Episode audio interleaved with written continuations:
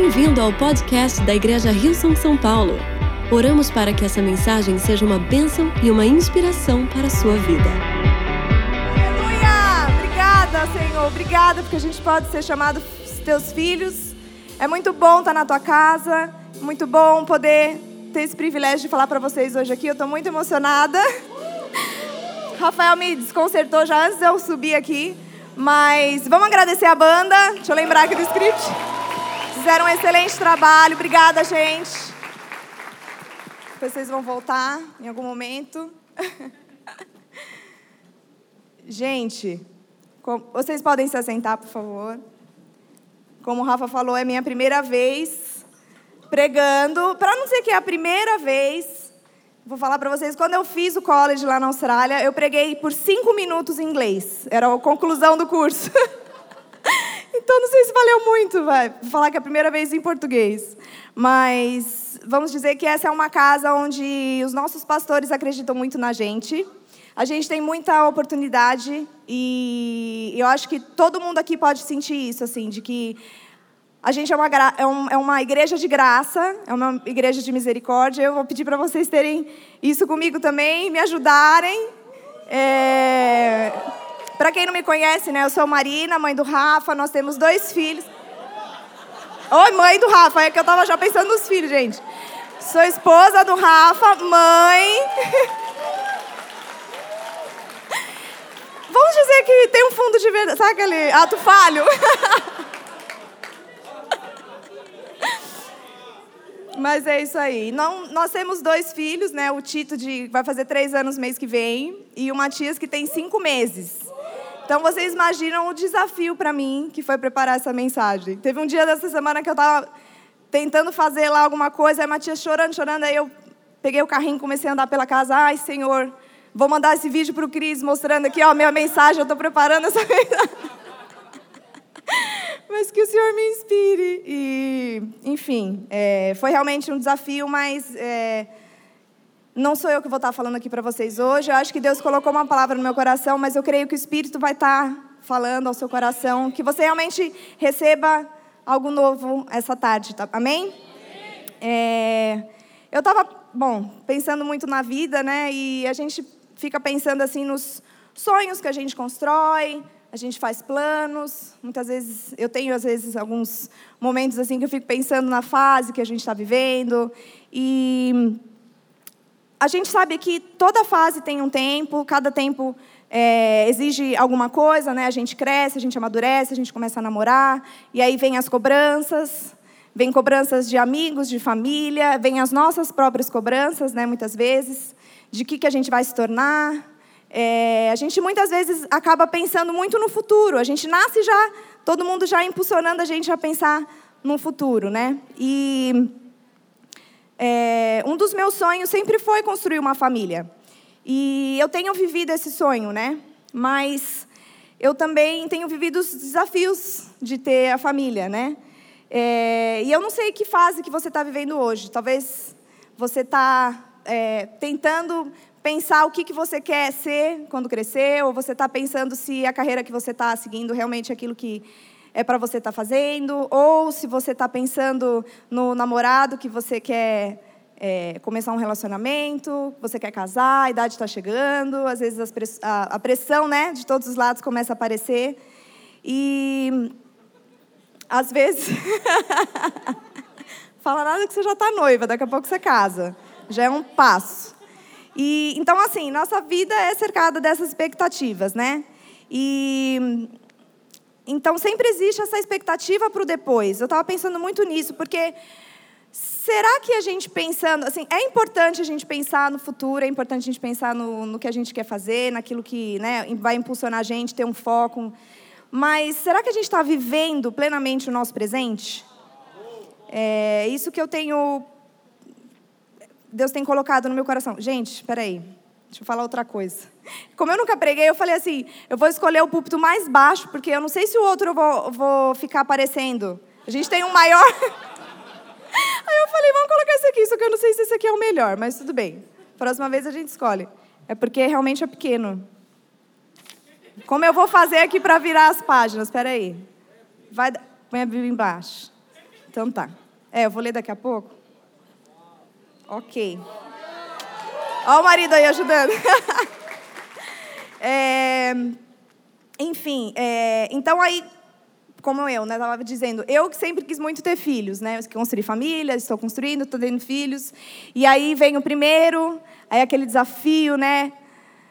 grande, aquele mês, primeiro mês, que você fala assim: meu Deus, queria devolver esse filho, não sei se era isso mesmo que eu queria. Quem já passou por isso? não muita gente, ó. pode ser sincero, gente. Eu não vou, eu vou agir com graça com você também. É, é, e aí vem o segundo filho, e aí é um maior desafio. Você fala, meu Deus, ou está com três anos, está tendo adolescência da infância. Vocês já ouviram falar disso? que é tudo não, não, e não obedece. Você fala, vem, volta aqui, ele vai mesmo, e é aquela coisa. E, e, aí você, e aí os pais de adolescente devem estar pensando assim, ah, você não viu nada, né? Quem é pai de adolescente? Olha, eu sei tem a minha admiração, viu, gente? Porque eu sei que tem muita coisa ainda para acontecer, mas vai dar certo. E, e aí, né, a falta de sono, eu coloquei aqui. Quem gosta de dormir? Eu já não tenho dormido há muito tempo, gente. Então, assim, a cabeça não funciona muito, sabe? A gente fica, assim, meio, meio perdido, mas, mas vai dar certo. É... Enfim, bom, esse é, esse é o pensamento que eu quero trazer nesse início agora. Porque eu anseio tanto em chegar num próximo passo, ao invés de aprender e desfrutar daquilo que ele está desenvolvendo hoje. E eu fico vendo meus meus filhos, né? Eu vou falar muito de filho, gente, desculpa, porque é a minha fase que eu estou vivendo. Mas eu não quero viver a, a, fase do Matias pequenininho com cinco meses pensando no que eu quero dormir daqui a alguns meses. Eu quero aproveitar essa fase que ele está passando. E é, isso aplica para qualquer área da nossa vida. É, se a gente quer um diploma, de uma faculdade, então a gente vai precisar se esforçar, a gente vai precisar estudar, muitas vezes abrir mão de sair com amigos, de fazer coisas, porque a gente precisa gastar esse tempo. E são fases, são esforços que a gente tem que fazer. E você pode sonhar, traçar o seu futuro, mas você também já pensou o que, que você vai viver quando você chegar lá? Porque é, muitas vezes as coisas não saem como planejado. Às vezes as coisas podem ficar diferentes. Coisas acontecem na nossa vida, né? E, e aí o que eu estava pensando é: o que realmente completa a gente? O que completa a gente hoje, completa a gente amanhã e depois. Então é isso que faz o sentido da nossa vida, a gente poder ter certeza de que a gente tem alguém que cuida de nós hoje, amanhã e depois, cuida dos nossos sonhos. Amém? É, hoje eu quero compartilhar sobre a vida de uma mulher que sonhou, construiu sua família. Ela também é, teve seu marido, seus filhos, e de repente ela perdeu seu marido, perdeu seus filhos, eles morreram, e ela ficou apenas com as noras dela. E ela teve que sair de sua cidade natal, porque estava tendo fome naquela época. E de repente ela se vê sem ninguém, né, com as noras e assim da sua família, e ela precisa voltar para sua terra natal. Então ela volta para sua terra natal sem nada. Não sei se alguém conhece a história de Noemi. É, essa mulher que eu vou estar compartilhando com vocês hoje. E ela está lá no livro de Ruth.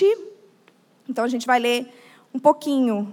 Ah, vamos ler o capítulo 1 todo, tá, gente? que eu acho que é mais fácil contar história assim. É um, é um, é um livro pequenininho, o livro de Ruth, é de capítulo 1 ao capítulo 4, e eu vou estar lendo o primeiro capítulo com vocês. Mas antes eu quero orar, porque eu preciso do Espírito Santo e eu quero que vocês me ajudem com isso também, amém? amém. Senhor, muito obrigada, Pai, pelo privilégio que é poder compartilhar da Tua palavra, que é poder, ó Deus, estudar a Tua palavra, saber que o Senhor é o Deus é, que cuidou dos teus passados lá, mas que cuida de nós hoje. É um Deus que se importa conosco. É um Deus que se importa com o nosso futuro. E é tão bom, ó Deus, poder ter certeza do nosso futuro, que é um futuro que está guardado em tuas mãos, que está guardado é, todos os nossos planejamentos, mesmo quando as coisas saem do controle, o Senhor nunca sai do nosso controle, Pai. Então a gente te agradece por isso, que teu Espírito Santo fale ao nosso coração aquilo que só o Senhor pode revelar. Em nome de Jesus, amém. É, então vamos ler lá no capítulo 1, do, do versículo 1 ao 22. Vai aparecer? Isso aí.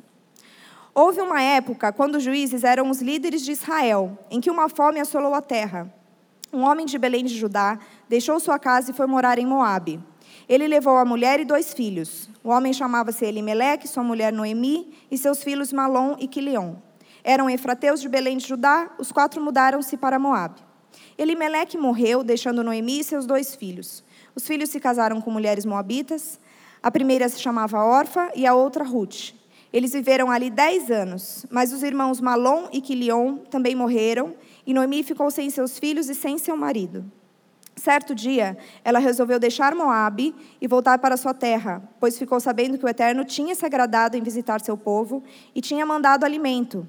Por isso, ela e as duas noras deixaram a cidade que estavam morando para retornar à terra de Judá. Quando estavam a caminho, Noemi disse às noras: É melhor que vocês voltem para a casa de sua mãe, que o Eterno tenha compaixão de vocês pelo que fizeram ao meu falecido marido e a mim. Que o Eterno dê a cada uma de vocês um novo lar e um outro marido ela as beijou e choraram alto. Elas responderam: Não faremos isso, iremos com você de volta para o seu povo.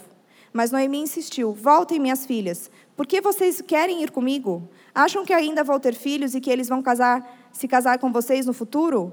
Voltem, minhas filhas, vão para casa. Estou muito velha para ter marido. Mesmo que eu dissesse ainda há esperança, e hoje mesmo me casasse e tivesse filhos, vocês esperariam até eles crescerem? Aguardariam tanto tempo para casar novamente?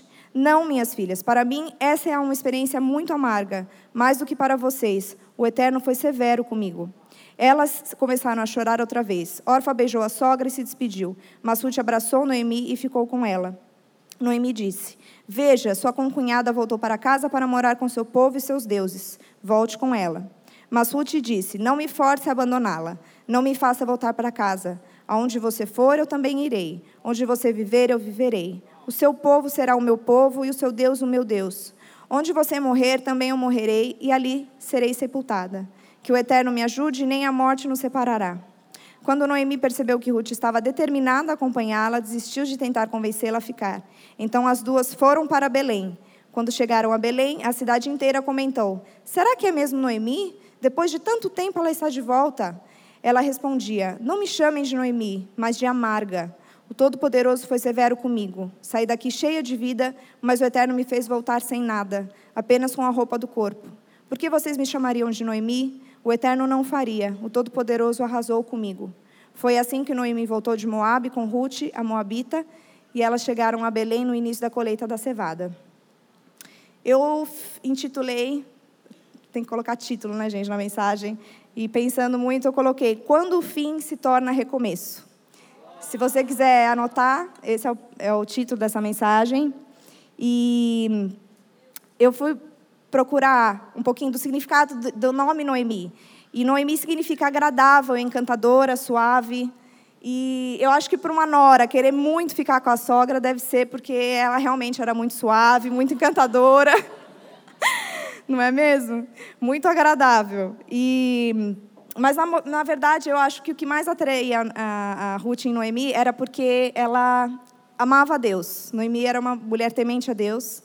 Ela acompanhou, ela foi obediente, acompanhou seu marido com seus filhos para Moab, uma outra, uma outra terra distante. E quando a gente lê né, que o marido morreu e que eles casaram com moabitas, é, provavelmente Ruth e, e Orfa são as noras, elas eram é, politeístas, era uma terra que acreditava em vários deuses. Então, provavelmente, Noemi foi a pessoa que apresentou o Deus verdadeiro para Ruth.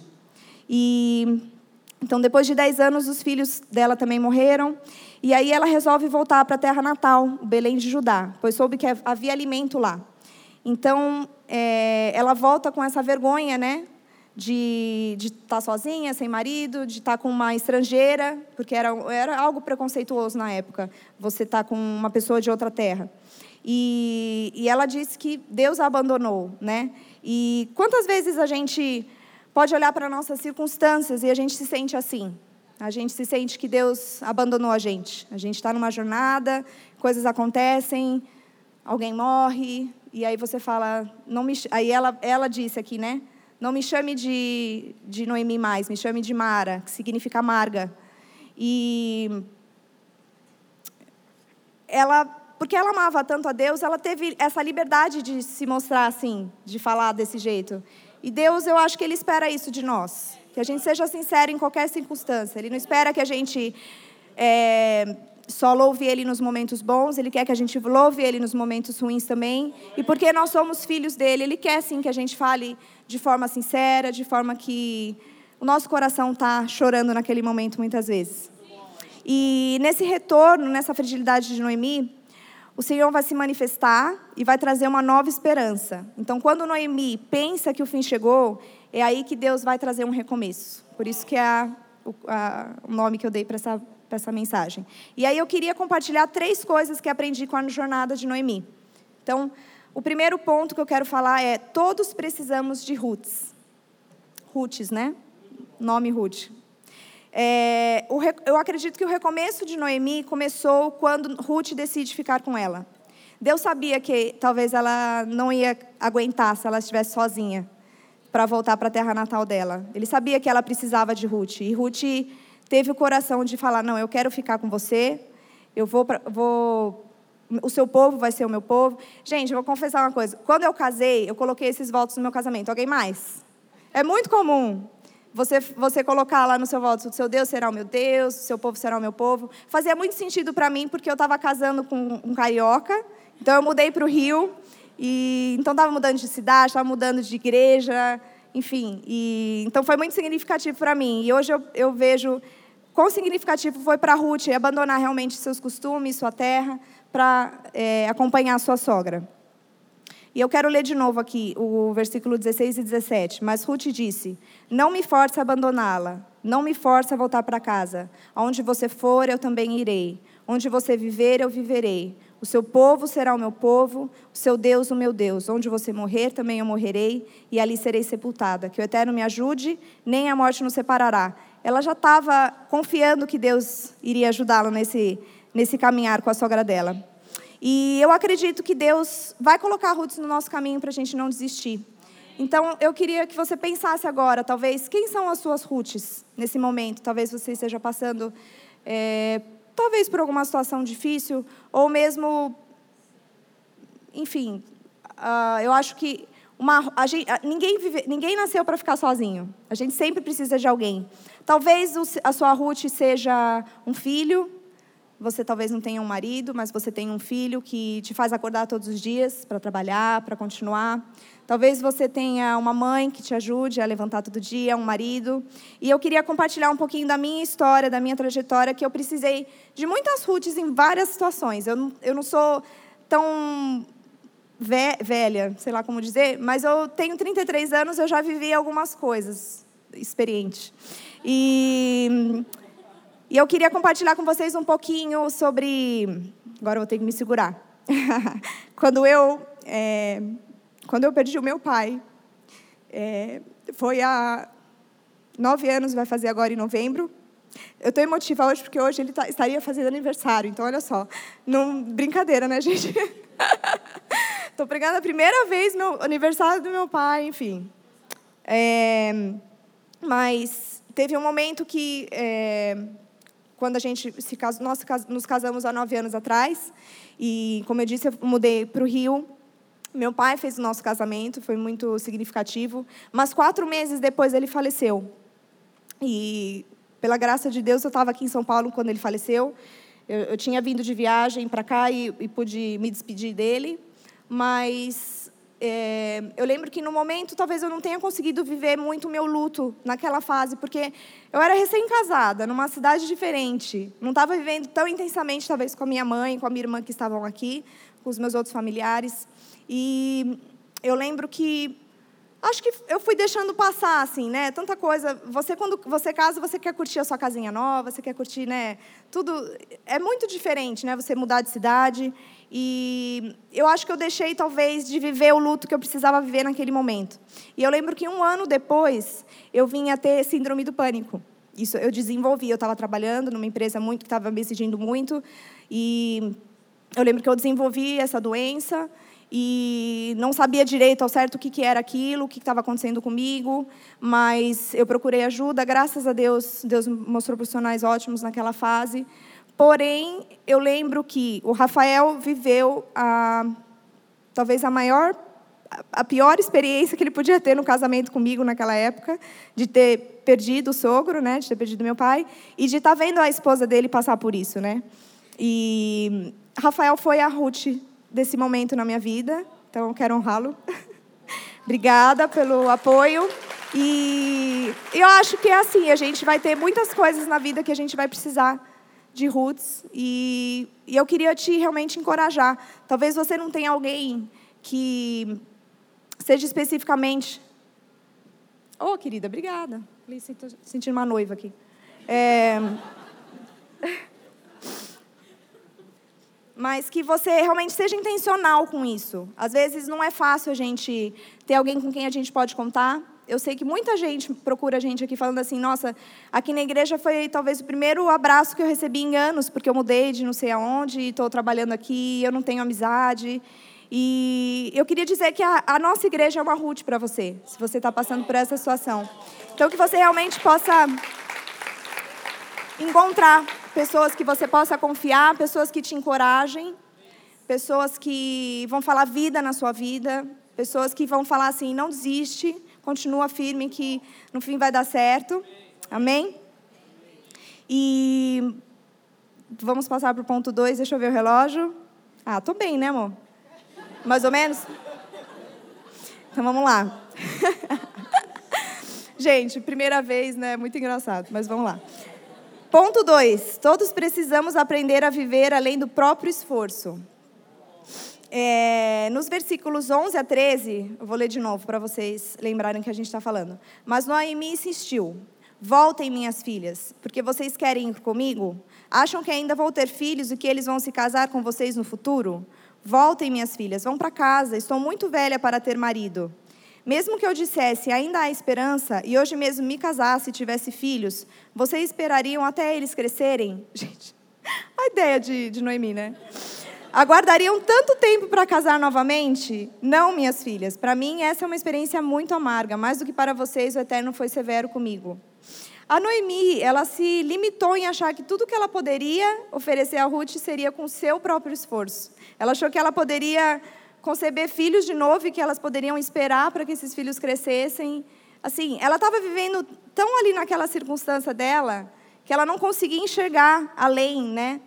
Ela só estava vendo que ela era uma mãe e que ela era uma sogra. Ela não estava conseguindo ver que ela era uma Noemi, filha de Deus, que ela era Noemi, que estava levando Ruth a conhecer um amor que ela nunca tinha conhecido antes. E quantas vezes a gente também acha que a gente tem o controle da situação? Né? A gente às vezes faz uma faculdade e acha que o nosso diploma foi o nosso mérito, a gente estudou pra caramba e aquilo ali vai me levar a conquistar coisas é, eu sou um bom profissional, eu sou, enfim, tantas coisas que você pode pensar. Mas o segredo aqui não está no seu próprio esforço. Deus, ele age no nosso meio, ele age na, naquilo que ele, ele mesmo nos capacitou para estudar, para fazer, mas ele age de forma sobrenatural. Querido, não pense que você é aquele que vai conquistar as coisas pelo seu próprio mérito, que você é aquele que vai. É, Amém. É... Às vezes a gente se limita na, naquilo que a gente é, naquilo que a gente coloca como estereótipo. As pessoas colocam estereótipos na gente, né? Muitas vezes as pessoas podem olhar para mim e falar: ah, eu sou mãe, ela é mãe, ela é, é esposa do Rafa. Enfim, será que ela é pastora? Ela nunca pregou. Muitas vezes algumas pessoas perguntavam isso. Mas e eu mesma tenho olhado para a minha vida assim. Eu poderia. Essa semana foi uma semana super desafiadora para mim, porque a gente viajou e, e o Cris falou na segunda noite que eu ia estar tá fazendo essa pregação hoje. E aí eu falei: Nossa, Rafael, que vontade de falar para ele, né? Semana que vem. É, a gente vai estar tá viajando, né? Uma semana atípica, vai ser difícil, enfim. E, e eu muitas vezes me coloco para baixo, falando assim: não, eu sou mãe, eu estou nessa fase, meu filho precisa de mim. Eu estava, antes mesmo de, de subir aqui, eu estava dando de mamar. Porque eu falei: será que ele vai ficar com fome até eu terminar de. Então, assim, essas limitações que a gente coloca né, na nossa vida, como se a gente, com o nosso próprio esforço, fosse fazer algo. E não é. Você, querido, você é capacitado por Deus, você é amado por Deus, mas você é aquele que Deus vai fazer algo surpreendente, algo que está fora do seu pensamento. Não limite aquilo que Ele tem colocado nas tuas mãos. Amém? É... Ele quer nos surpreender, Ele quer fazer mais. É pela graça dele que Ele nos leva a viver experiências completas. Não se limite àquilo que você se estereotipa. É... Você não é só uma coisa, você não é só uma função. Você é filho, você é irmão, você é pai, você é mãe. Cada fase da sua vida você é algo e todas importam. Você é um ser completo. Então pense sempre nisso. Amém? É, não se trata do que a gente pode oferecer, mas sim de entregar e confiar que Ele pode fazer infinitamente mais. Queria ler esse versículo que, que fala assim, né, em Efésios 3, 20. Aquele que é capaz de fazer infinitamente mais do que tudo o que pedimos ou pensamos, de acordo com o seu poder que atua em nós. Pode passar? Que eu estou lendo ali. Acabou aí? Ah, então tá bom. Ah, eu achei que. Já, gente, que bagunça, vamos lá.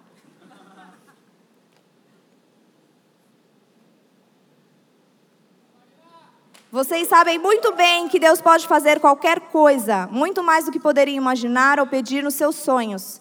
Quando Deus age, Ele nunca o faz de modo forçado, pois o seu agir em nós, por seu Espírito, acontece sempre de modo profundo e gentil dentro de nós. Por isso, glória a Deus na igreja, glória a Deus no Messias Jesus, glória por todas as gerações, glória para todos sempre. Amém. Palavra de Deus sem poder, a gente precisa ler a palavra. Amém? E eu vou chegar no meu ponto 3, a banda pode subir, é, onde eu, é, todos precisamos de um resgatador. Esse é o ponto principal dessa mensagem, que eu vou falar aqui para vocês, que a história continua no capítulo 2, contando como Ruth foi parar no campo de Boaz. Então, deixa eu explicar um pouquinho o que aconteceu. Ruth mudou junto com Noemi para a cidade é, de Belém, e lá elas Estava na época de colheita e Ruth foi é, colher espigas na, em algum campo. Por coincidência, sabemos que não é uma coincidência, creio que Deus moveu tudo direitinho. A Ruth foi parar nesse campo, desse, o dono dele era Boaz. E Boaz foi um homem muito bom, que por coincidência, depois quando Ruth chegou para Noemi e perguntou, e Noemi perguntou para Ruth, aonde você foi? E ela falou o nome de Boaz e ela falou: Nossa, ele é um parente próximo nosso. E Noemi se lembrou que ele era um resgatador.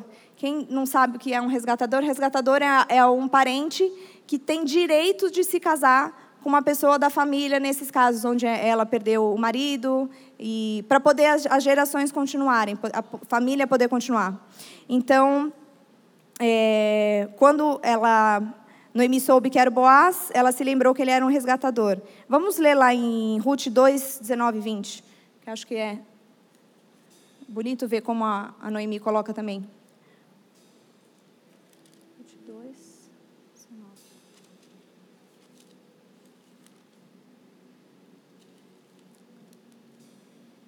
Noemi perguntou: Onde você colheu hoje? No campo de quem você esteve?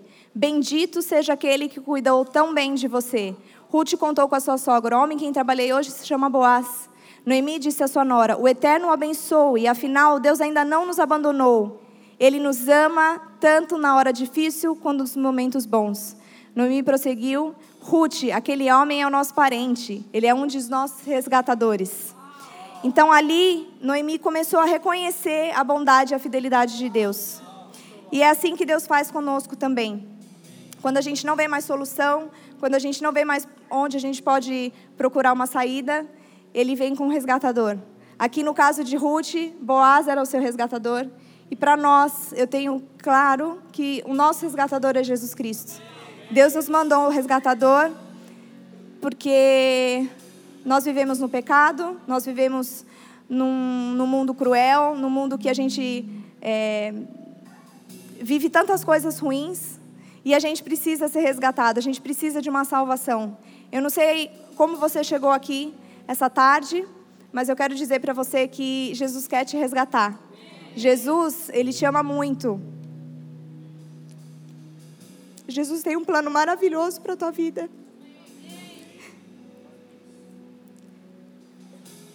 Que você possa abrir o seu coração agora nessa tarde.